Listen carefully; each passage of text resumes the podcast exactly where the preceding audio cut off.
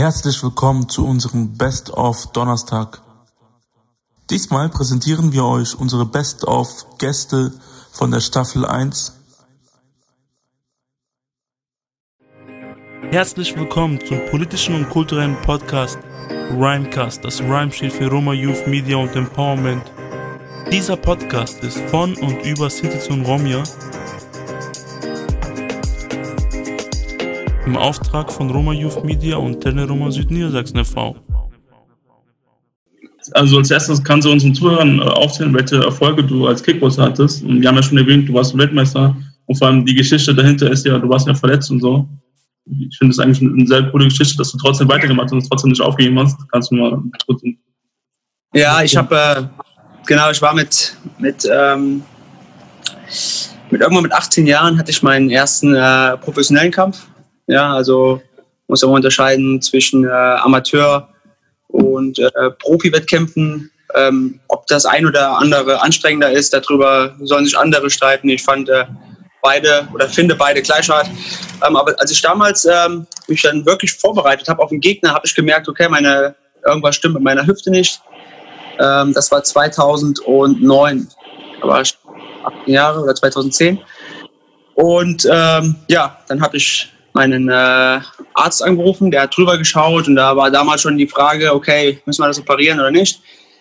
Dann kam aber irgendwann meine Zeit, wo ich äh, unbedingt äh, zur Polizei gehen wollte und äh, da habe ich das Thema dann einfach überspielt, habe äh, mit dem Schmerz weiter trainiert und habe auch die ganze Zeit damit gelebt. Und 2017 im, im äh, Februar habe ich mich dann dazu nochmal entschieden, nochmal prüfen zu lassen, war in der Röhre. Da wurde festgestellt, okay, da ist ein Kamm Impingement, das ist so ein Überbein in der Hüfte. Das sollte man, wenn man weiter ohne Schmerz leben will, machen lassen. Aber es war auch direkt in Bonn klar, wenn es gemacht wird, ich kann den Sport eventuell weitermachen, also als Hobbysport, darf weiter Training geben, kann auch ähm, laufen, schwimmen, Fahrrad fahren, an die Gewichte gehen. Äh, aber es war nie mehr, der, nie mehr die Rede davon, dass ich nochmal kämpfen würde. Und dann habe ich gesagt, okay, ich war bis dahin, ich glaube, sechsmal oder siebenmal deutscher Meister, sag ich, ist, ist okay. Ähm, schauen wir mal, was kommt. Dann wurde ich am 4. Mai operiert, habe mich dann im Ende Juni auf die, in den Cage gestellt mit meinem Sparringspartner und habe gesagt, dann seh mal zu, dass du mal meine Beine bearbeitest. Hat er wirklich viele Low-Kicks gemacht. Ich habe es durchgehalten und da habe ich für mich gemerkt, okay, ich kann weitermachen. Habe die Vorbereitung gemacht und bin dann im Oktober 2017 im gleichen Jahr Weltmeister geworden. Wir kämpfen ja gemeinsam, ne? Ähm, wir sind jetzt drei Personen, äh, meine Eltern, ich sehe mich als Roma-Deutscher, hast du ja beim ersten Podcast gehört, und äh, nur ähnlich so. Und äh, also meine Eltern kommen ja aus Serbien, Zenos Eltern kommen aus Kosovo und deine sind jetzt deutsche Sinti. Und was haben wir gemeinsam nochmal für die Zuschauerinnen, die vielleicht nicht äh, tagtäglich Roma und Sinti begegnen? Wir haben ja was gemeinsam, ne? Und was würdest du sagen, was verbindet uns? Also wir haben ganz äh, viel gemeinsam, vor allen Dingen unsere Generation. Also natürlich ist äh, wenn wir uns immer im historischen Kontext bewegen, ist unsere Vorgeschichte, wie sind wir drei jetzt hier gerade in diesem Moment zusammen gelandet, um diesen Podcast zu machen, die ist natürlich sehr differenziert. Wir haben teilweise unterschiedliche Sprachen, wir haben unterschiedliche kulturelle Elemente, wir haben aber auch viele Überschneidungen und tatsächlich eint uns ja, das hast du gerade sehr schön gesagt, Nino, auch der Kampf gegen den Rassismus gegen Sintize und Romja, weil wir ja immer noch in der Gesellschaft das Phänomen haben, obwohl ihr schon sehr gut dagegen gestrebt habt, insbesondere in eurem Podcast über Diversität, ähm, dass wir aufzeigen wollen, dass wir divers sind. Wir sind Individuen. Wir haben natürlich Überschneidungen, aber die gibt es ja auch mit der Gesamtgesellschaft. Viele Überschneidungen, viele Gemeinsamkeiten. Äh, aber wir sind sehr unterschiedlich, wir sind heterogen und trotzdem sehen wir uns einer großen Homogenisierung ausgesetzt. Und ähm, ja, ich glaube, der Kampf dagegen, das ist etwas, was uns vereint grundsätzlich und dann natürlich auch unsere Erfahrung. Also, dass wir hier zusammen in Deutschland aufgewachsen sind. Du hast es ja gerade gesagt, du und Zeno, ihr seht euch auch als Roma-Deutsche oder deutsche Roma. Äh, und ich bin eine deutsche Zintezar. Das heißt, wir sind alle Deutsche hier in diesem Raum. Ja, Norian, ähm, du bist ja quasi der Jüngste aus der Gruppe. Also, wie alt warst du, wo du angefangen hast? Ich war zehn Jahre alt. Genau, zehn Jahre alt. Und ähm, wir wollen ja ein bisschen diese Folge äh, speziell auf YWB eingehen. Und da wollte ich dich gerne fragen, was bedeutet für dich, so jung in so einer Jugendgruppe aufgewachsen zu sein? Was bedeutet das für dich?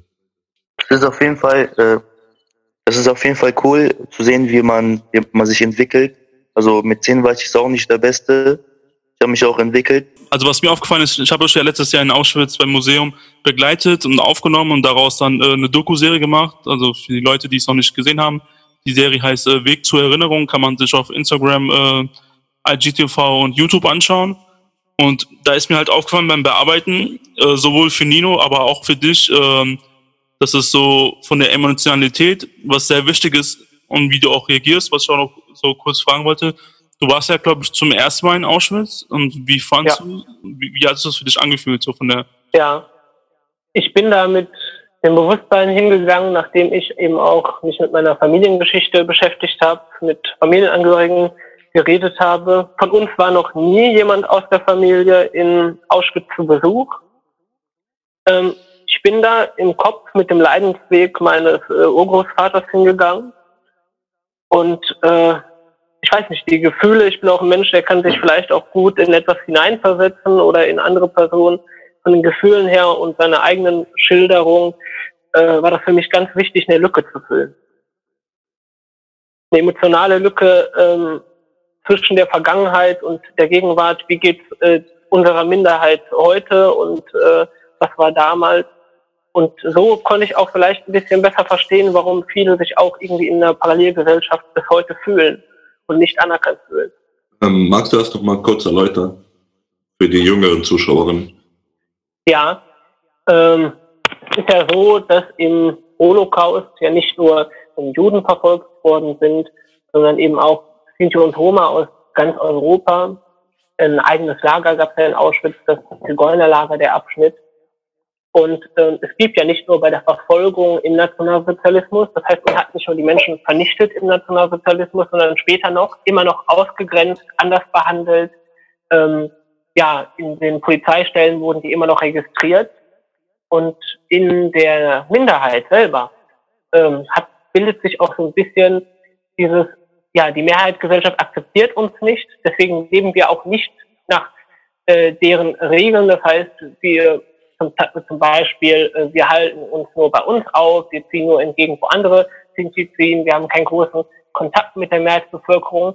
Das kommt eben auch davon, äh, weil die Diskriminierung nach 45 eben nicht aufgehört hat, sondern tatsächlich bis heute immer noch stattfindet bei der Minderheit Sinti und Roma durch die Mehrheitsgesellschaft. Also für die Menschen, die, die sich nicht vorstellen können, weil wir noch darüber geredet haben wegen der Doku und äh, die wir rausgebracht haben, People of Color. Also ohne Emran Nwazi wird es wahrscheinlich diesen Podcast gar nicht geben, weil 2017 bei der Jugendgedenkfahrt äh, Tikina Bista in, äh, in Krakau und Auschwitz war es ja so, dass äh, Nino und ich sich ja da- dadurch kennengelernt hatten und Richtig, ohne die genau. Initiative von Emran, der halt immer viele Jugendliche mitgenommen hat, äh, würden wir uns halt gar nicht kennen und würden wahrscheinlich diesen Podcast niemals realisieren. So Ja. an dieser Stelle nochmal so Props. Ja, danke. Also ich freue mich zu sehen, dass auch die Jugendverbandsarbeit und die Aktivitäten auch die nächsten Schritte machen und dass man auch ähm, von einer Gedenkfahrt oder Jugendgedenkfahrt auch irgendwie auch politischen äh, Lobbyarbeit betreiben kann und seine Rechte einstehen kann. Es ist schön, dass die Arbeit, die man macht, auch so Früchte trägt. Vielen Dank für den Feedback. Ähm, ich kann mir gar nicht die Cannabis-Tag oder der 2. August ohne eine Großveranstaltung hier in Polen vorstellen und so weiter. Aber du bist ja schon seit 2007 dabei, wie du schon gesagt hast. Und da frage ich dich, was waren so deine ersten Erfahrungen mit dem 2. August und mit Polen? Wie war es damals? Weil ich kann mir das gar nicht vorstellen und die Zuschauer wahrscheinlich nur weniger. Uh, das ist eine schwierige Frage. Ähm, ihr habt gerade mal so ein Lob rausgebracht, das ich auch gerne an mich nehme und ein bisschen rot werde. Aber zum Glück ist eine ähm, Podcast-Aufnahme und keine Videoaufnahme. Das heißt, meine Rötlichkeit kann man nicht sehen. ähm, so muss ich aber, äh, sollte ich, muss ich auch anderen Leuten sozusagen auch ähm, die Ehre geben, die sie auch verdienen. Denn als wir begonnen haben, das, äh, mit dem 2. August, war die Gedenkarbeit eigentlich nicht unser erster Anreiz. Ja. Wir hatten eigentlich nicht an Gedenkarbeit gedacht und Auschwitz war für uns immer so eine Sache, ähm, die nicht in den Alltagsarbeit eine Rolle gespielt hat. Für uns war es wichtig, eigentlich Jugend äh, zusammenzubringen, Empowerment-Themen anzusprechen, Bildungsthemen anzusprechen. Aber das Themenbereich 2. August, der Themenbereich Holocaust war eigentlich nicht in unseren Visionen. Und ich kann mich an den ersten Diskussionen, die wir in Verbandsarbeit hatten, wo wir sagten, ja, warum überhaupt eine 2. Augustfahrt organisieren? Was nutzt uns eigentlich eine Gedenkfahrt? Wir können mit den Maßnahmen, mit den Geldern, die wir ausgeben, den Zeit die wir investieren, äh, irgendwo hinfahren und für unsere Leute Häuser bauen. Was natürlich auch verdammt wichtig ist in manchen Regionen Europas. Ähm, da gab es Leute wie Angie Mirga, ähm, Romane Rose, die auch diesen Themenbereich auch besetzt haben und gesagt haben, liebe Leute, also so über die Vergangenheit sprechen, ist nicht über die Vergangenheit sprechen, das heißt über die Gegenwart sprechen, aber die Zukunft. Denn die, die Auswirkungen der Vergangenheit spüren wir jetzt. Und wir müssen die kennen, damit wir die Zukunft auch gestalten können. Ja. Und so kamen wir eigentlich peu à peu. Also meine Verwandtschaft, ich weiß es nicht, wie es bei den anderen Angehörigen der Minderheit ist, bei allen, aber meistens ist es so, dass nicht immer über diesen Themenbereich gesprochen wird. Es wird nicht darüber gesprochen, was äh, während der NS-Zeit passierte, aber alle von uns waren davon betroffen. Und daher war es wichtig, darüber zu sprechen und auch mit den Vor mit den Eng mit den Opa, so mal zu fragen, na Opa, wie war es denn, was habt ihr denn da gemacht? Wie war das Leben so? Weil man will ja seine Kinder, seine Enkel schützen, also erzählt man ihnen nicht die schwierigen Tage. Man versucht ihnen einfach die bessere, bessere Seite zu zeigen, um, um sie einfach zu schützen. Und das war für uns auch ein neues Thema oder sie auch peu à peu eingestiegen sind. Am Anfang hätten wir auch nicht vorstellen können, dass wir mit so wenig, also, also mit der kleineren Anzahl an Personen hier sind. Aber die Corona-Pandemie trifft uns auch. Aber man sieht, dass man sich auch in dieser Corona-Pandemie gut organisieren kann, auch ja. gut eine große Aufmerksamkeit erwirken kann. Also jetzt äh, zur Info, in anderen Ländern wird es auch Online-Veranstaltungen geben, da wird es auch Veranstaltungen geben, die, die auch online organisiert werden, teilweise auch mit einer kleinen Präsenzveranstaltung. Ich habe gerade mit den Kollegen aus Serbien telefoniert, die werden in Bubanik in äh, Nisch äh, eine Gedenkveranstaltung machen mit zehn Personen und dort Blumen niederlegen. Mhm. Da auch äh, sie eine Ansammlung von mehr als zehn Personen in Serbien laut jetzigen Stand der Dinge nicht erlaubt sind. Also ähm, es war nicht vorstellbar, aber man muss sich sozusagen den Gegebenheiten anpassen, um gemeinsam an diesen Vorkommnissen zu erinnern. Die erste Frage ist natürlich, also so Kulturfestivale von Roma und Sinti sind immer ja wenig, ne? Also man kennt ja ähm, das Jelle Jellen Festival in Düsseldorf, glaube ich, ne? Oder in Dortmund auch. Ähm, und ähm, ja, jetzt ist in Leipzig. Jetzt die Frage, wie kam es dazu? Also Ihr seid wahrscheinlich die Mitorganisatoren, ihr habt wahrscheinlich Partner dabei. Ähm, war das schwierig, sowas zu bewältigen oder was würdest du sagen? Also wir sind ganz glücklich, dass wir das zusammen mit dem Ariovic-Haus machen. Das ist ähm, ein jüdisches Zentrum jüdischer Kultur, also ist auch ein Verein. Sehr und cool. er macht in Leipzig schon immer die jüdische Woche. Das findet einmal im Jahr statt und äh, der Vorsitzende äh, vom Verein Romanus Sumnal, Günter Sedi, hat sich jetzt, sagen wir mal, mit denen sich gut äh, unterhalten und äh, verstehen sich gut und die meinten dann, ja, es wäre ja möglich, wenn wir dann ein Jahr die Roma- und Sinti-Kulturwoche machen und auf dem mhm. darauffolgenden Jahr die jüdische Woche. Und das wird halt dieses Jahr das erste Mal sein. So, Nuri, du bist ja einer der Jüngsten, hast ja mit 10 angefangen und so. Und ähm, hast du da was vorbereitet? Willst du uns was vorrappen, bevor wir ja. uns noch vertieft unterhalten? Stimmt, genau. Ja, kann ich gerne machen. Also es ist ein Ausschnitt von Liebe ohne Grenzen. Sah ich vom Weiten, wollte ich direkt ansprechen, wollte ich fragen, ob wir uns mal zusammen treffen. Einer essen geht oder im Park spazieren. Hätte nicht gedacht, von dir einen Kopf zu kassieren. Nur weil ich aus ärmlichen Verhältnissen komme, wollten deine Eltern mich nicht sehen. Ein Rom und eine Energie, das können sie nicht verstehen. Ihnen gefällt dein Charakter, deine Augen und dein Style, aber dein Vater ein Roma, ein Feind. Cool, vielen Dank. Das war ja ähm, äh, ein Part zu, äh, zu Liebe ohne Grenzen. Möchtest du da kurz erklären, worum es da geht und wie es dazu kam, den Song aufzunehmen? Also es geht in dem Song darum, dass ein Rom und eine Gagé sich verliebt haben, aber ihre Eltern es nicht zulassen. Und rappt darüber, dass sie es zulassen sollen. Jeder, egal welche, welche Nationalität man hat, also Hauptsache man ist verliebt und man lebt sein Leben. Und da wollten wir dich nochmal bitten, also für die Zuschauerinnen ERIAC an, an sich zu erklären. Also wie würdest du dieses Komplex nochmal kurz erklären? Also äh, ERIAC äh, ist ein sowas wie eine Dachorganisation äh, wo, bitte schlag mich nicht, wenn die Zahlen nicht auf die Kommastelle genau sind, jetzt derzeit, glaube ich, ungefähr 83 mh, Kunst- und Kulturorganisationen aus ganz Europa Mitglied geworden sind. Das Ziel ist es, in der EU eine Vertretung, so etwas wie eine Lobby zu haben für, für die vielen Kunst- und Kulturvereine der Roma. Jetzt gleich die harte und wichtige, notwendige Frage, warum nicht alle Sozialvereine und warum nicht alle Vereine, die täglich dafür sorgen, dass Leute nicht auf der Straße verhungern. Äh, die echte und ehrliche Antwort ist, das ist in der EU politisch anders geschlichtet. Mhm. Ähm, also es ist fast unmöglich, über als Sozialverein auf internationaler Ebene organisiert zu sein und wirklich Einfluss auf die Politik zu nehmen. Man bräuchte etwas in der Größe vom Roten Kreuz, aber geleitet von Roma, um auf dieser Ebene wirklich eingreifen zu können.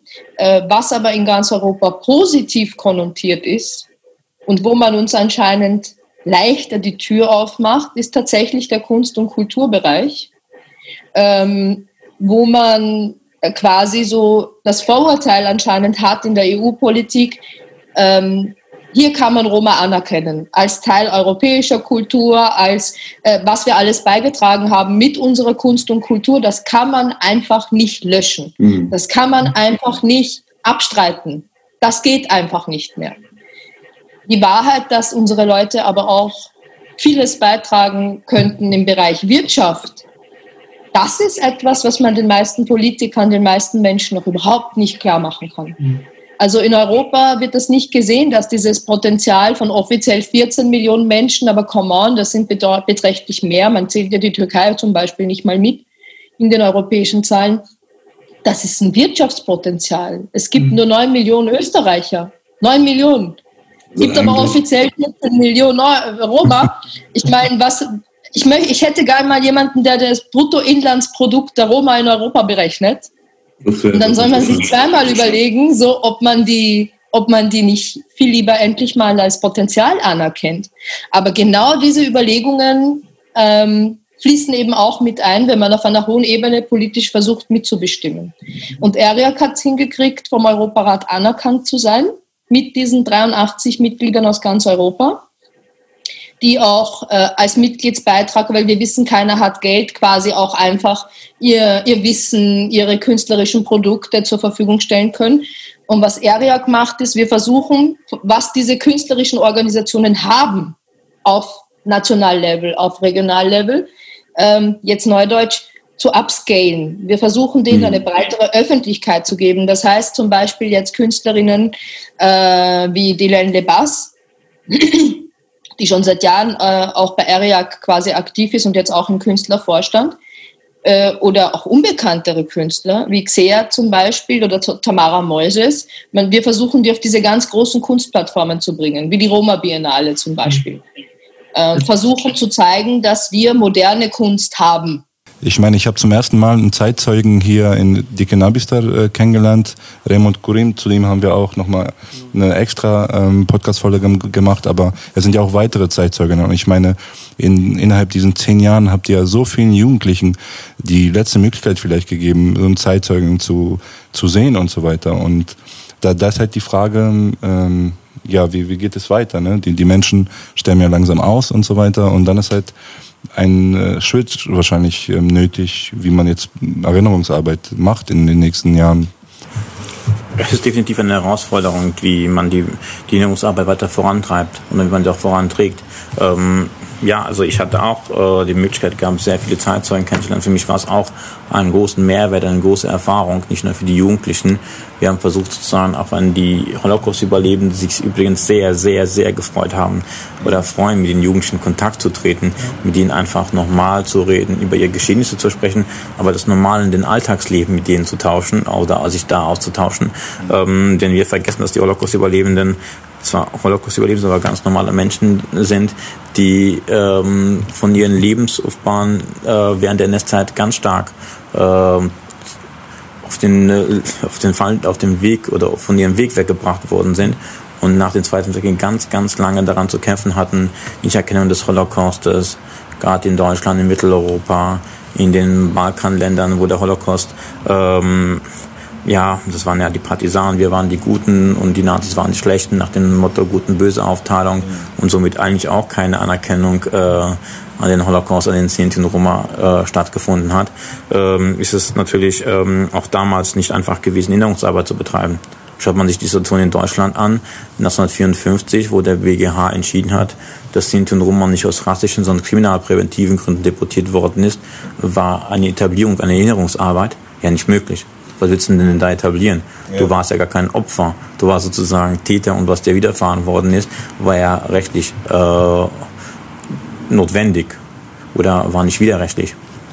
Daher ist es auch die Frage, damals war es schwierig, Kindesarbeit zu etablieren und für uns wird's auch die, stellt sich auch die Frage, wie kann man die Erinnerungsarbeit weiterhin vorantreiben, aber nicht sozusagen in ein Stigma zu kommen, nachdem wir sind die Opfer und wir bleiben die Opfer. Mhm.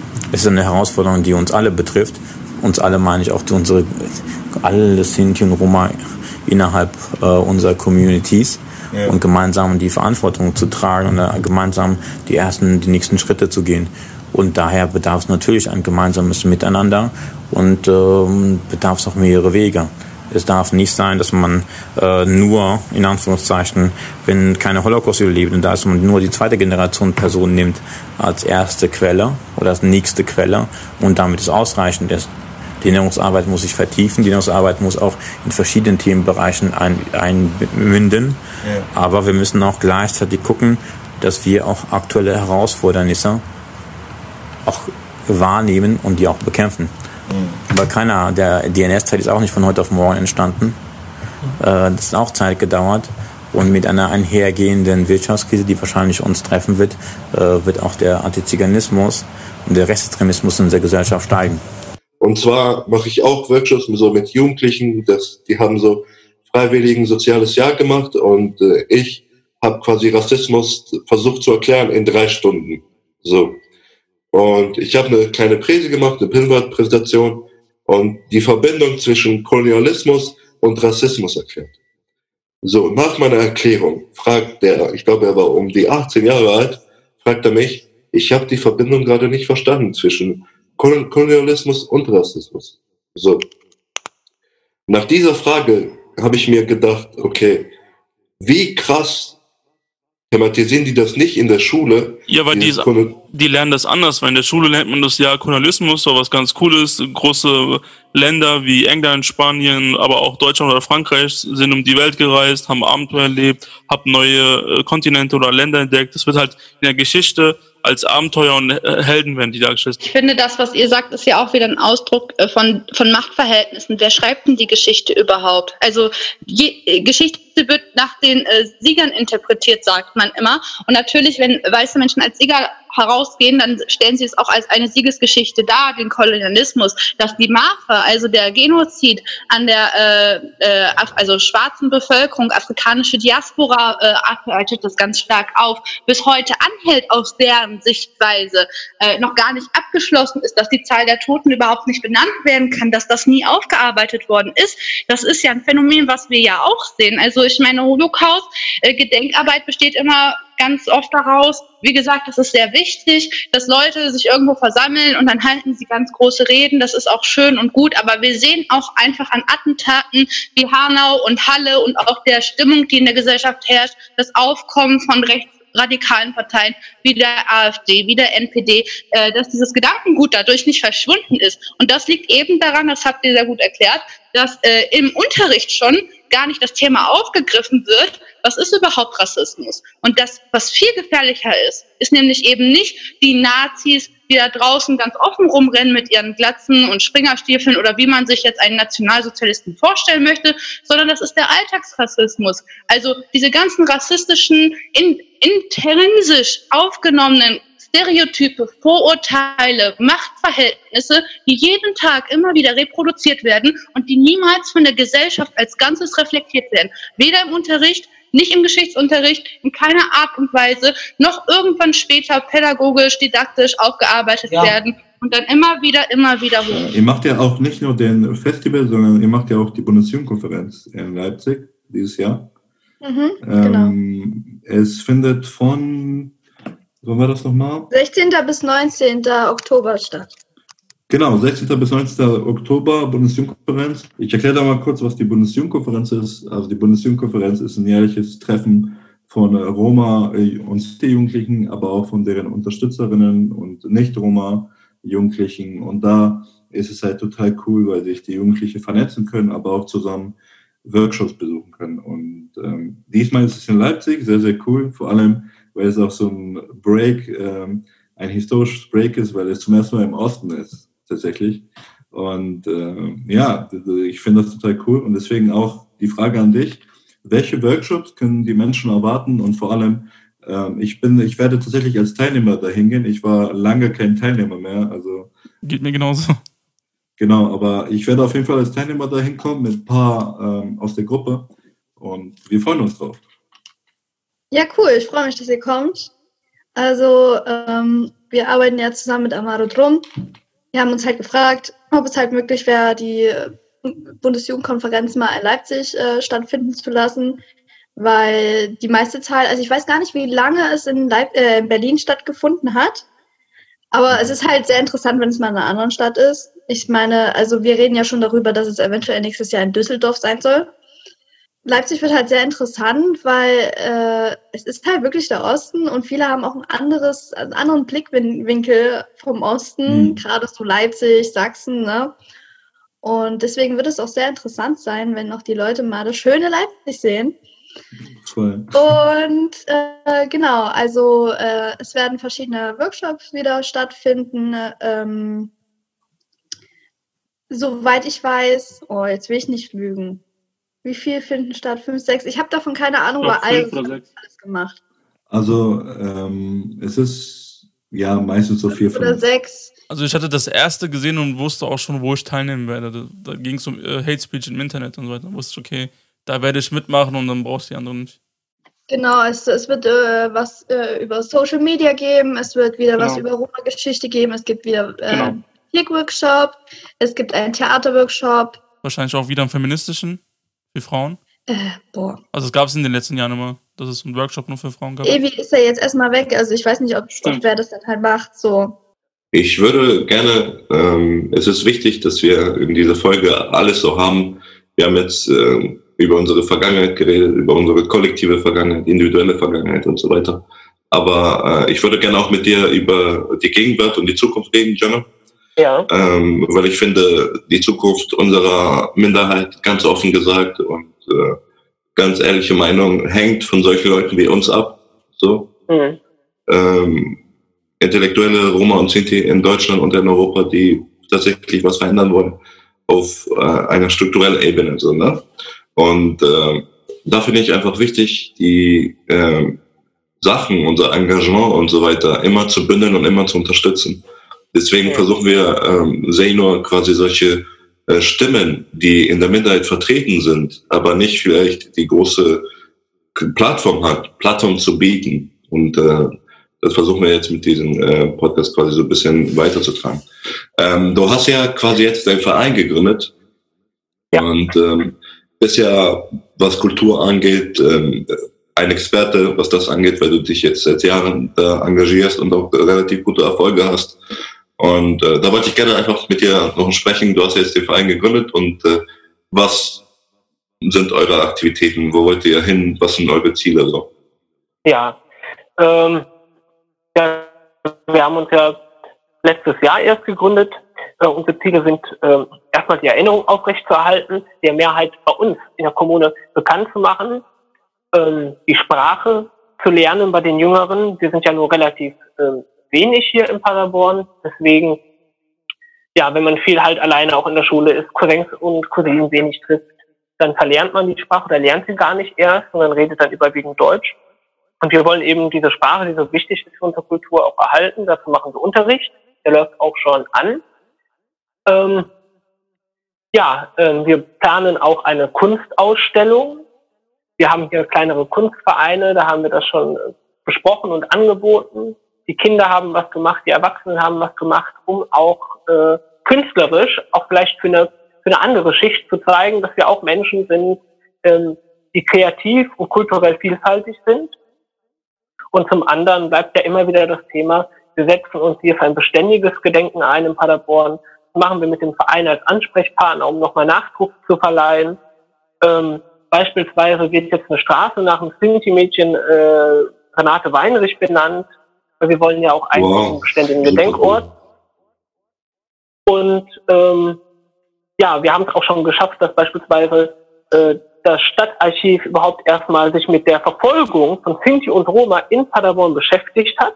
Vorher war das nie ein Thema. Es ging dann immer halt äh, mal auch um polnische Ausländer während des Nationalsozialismus oder eben jüdische Mitbürger. Ähm, das haben wir auch bisher erreicht. Ein Gespräch mit dem Bürgermeister, was aber eher unerfreulich war. Und äh, ein wichtiger Teil ist natürlich auch der Zusammenhalt. Wir bieten eine Fläche, wo man wieder aufeinander trifft, wo man zusammen auch arbeitet, ähm, nicht nur in der Familie, sondern auch außerhalb. Wir kennen einige, äh, ja, äh, gute Freunde sind äh, Roma aus äh, Ex-Jugoslawien, äh, mit denen setzen wir auch am Tisch und machen das im Verein, das heißt nicht nur familiär, sondern auch außerhalb. Wir wollen halt ähm, die Akzeptanz fördern und Probleme auch ansprechen, öffentlich wirksam. Und das habe ich beispielsweise auch getan. Bei uns gab es eine, ähm, ja, eine, nicht eine Gedenkfeier, aber eine Mahnwache für Hanau, wo es eben auch äh, um äh, Sinti und Roma gegangen ist. Und dort durfte ich dann auch, wurde ich eingeladen, habe mich gesprochen und da habe ich auch klare Worte dazu gefunden, dass es eben auch um Minderheitsschutz geht, damit sowas uns vielleicht erspart bleibt demnächst. Und du, du hast ja den 2. August organisiert, aus, ähm, auch in der Corona-Zeit. Da nochmal die Frage, äh, wie war das für dich? Ähm, sind die Erwartungen erfüllt worden? Und die andere Frage wäre, direkt zur Kultur, was bräuchte die europäische Förderung ähm, der Kultur als Movement, um da weiterzukommen? Vielleicht als jemand, der sich schon jahrelang damit beschäftigt. Ja, na, erste Frage geht schnell und leicht. Also zuerst war ich mal froh, dass es nicht noch einen Shutdown gab, sodass das ganze Gedenken überhaupt stattfinden konnte. Mhm. Es gab sehr viele Regeln, unter denen es stattfinden musste. Zum Beispiel mussten die Leute sitzen, obwohl es Outdoor war, mussten die Leute sitzen. Ähm, man musste den Mindestabstand einhalten. Ich musste alle Kontaktdaten aufnehmen. Also die Leute mussten sich im Vorfeld anmelden, damit ich weiß, wie viele Sitzplätze sind. Letztlich ähm, haben alle, die mitgemacht haben, das super eingehalten, Verständnis dafür gezeigt, waren sehr professionell nach dem Motto, wir halten uns an die Regeln, damit wir das Gedenken abhalten können. Und das hat sehr gut funktioniert, eigentlich. Ähm, die Organisation im Vorfeld war, war nicht einfach, aber hat funktioniert. Ähm, was mir aber gefallen hat, der positive Effekt von Corona war, dieses Jahr konnte man am 2. August so viele Veranstaltungen und Aktivitäten und Diskussionen verfolgen. So eigentlich die Leute waren endlich mal gezwungen, online zu gehen, zu schauen, was in den anderen Städten abgeht, was passiert am 2. August. Äh, ich finde, medial war der 2. August noch nie so gut repräsentiert mhm. wie dieses Jahr. Und ich hoffe, auch wenn Corona ist, äh, dass die Kultur da erhalten bleibt, dass wir online uns da viel stärker vernetzen, dass es Videos gibt, wo alle Länder gemeinsam und viele Lieder gemeinsam ein Statement von sich geben. Das ähm, hat mir gefallen. Was bräuchte demnächst passieren, dass man vielleicht nachhaltig arbeiten kann? also von der, Poli von der Politik oder vielleicht von der Zivilgesellschaft. Was bräuchte man? Was sind die nächsten Schritte, was du für wichtig hältst? Was ich grundsätzlich, was ich grundsätzlich für, für sehr, sehr wichtig halte an der Verbandsarbeit ist, ähm, dass man generell Roma und Sinti oder Sinti und Roma, egal wie Roma es sagen möchte, ähm, mehr fördert und betreut.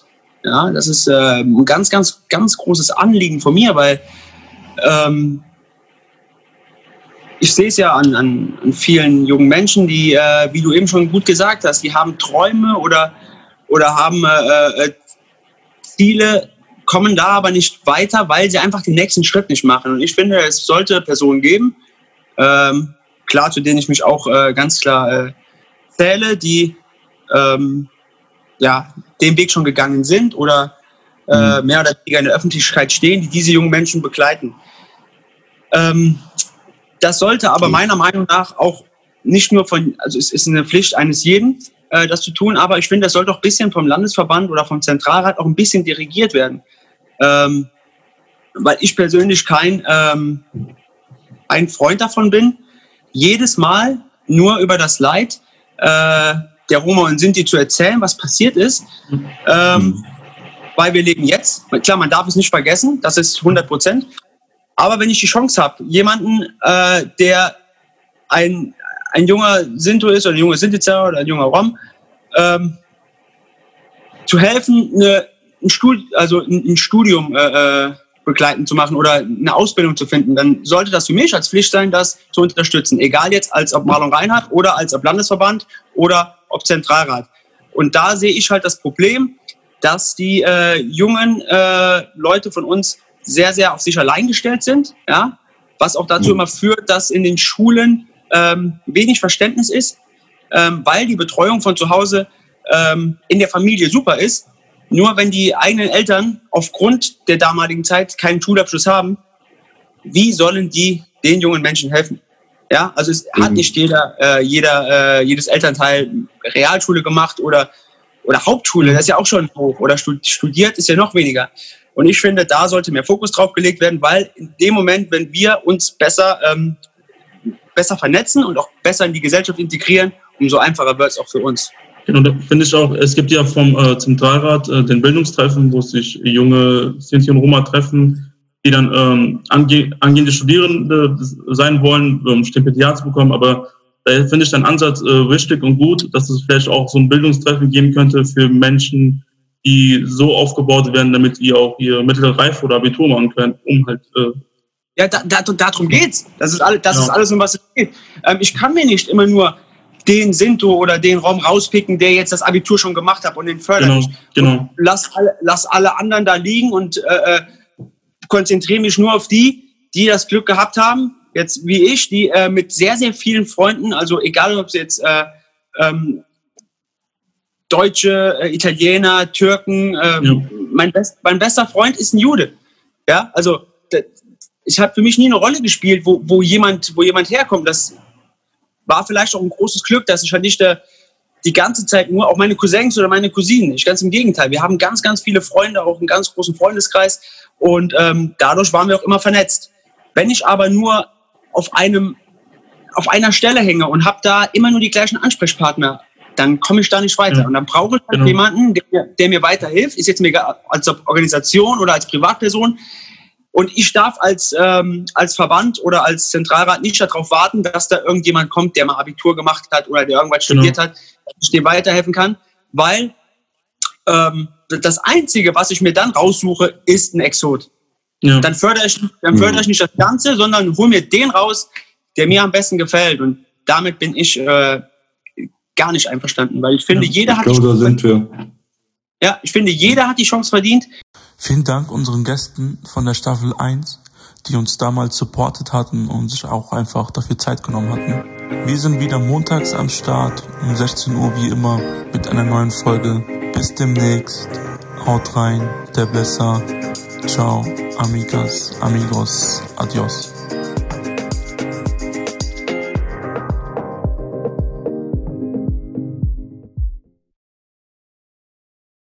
Dieser Podcast wird gefördert von Generation Hoch 3 des Landesjugendrings Niedersachsen. Im Rahmen eines Projektes von Donero Niedersachsen e.V.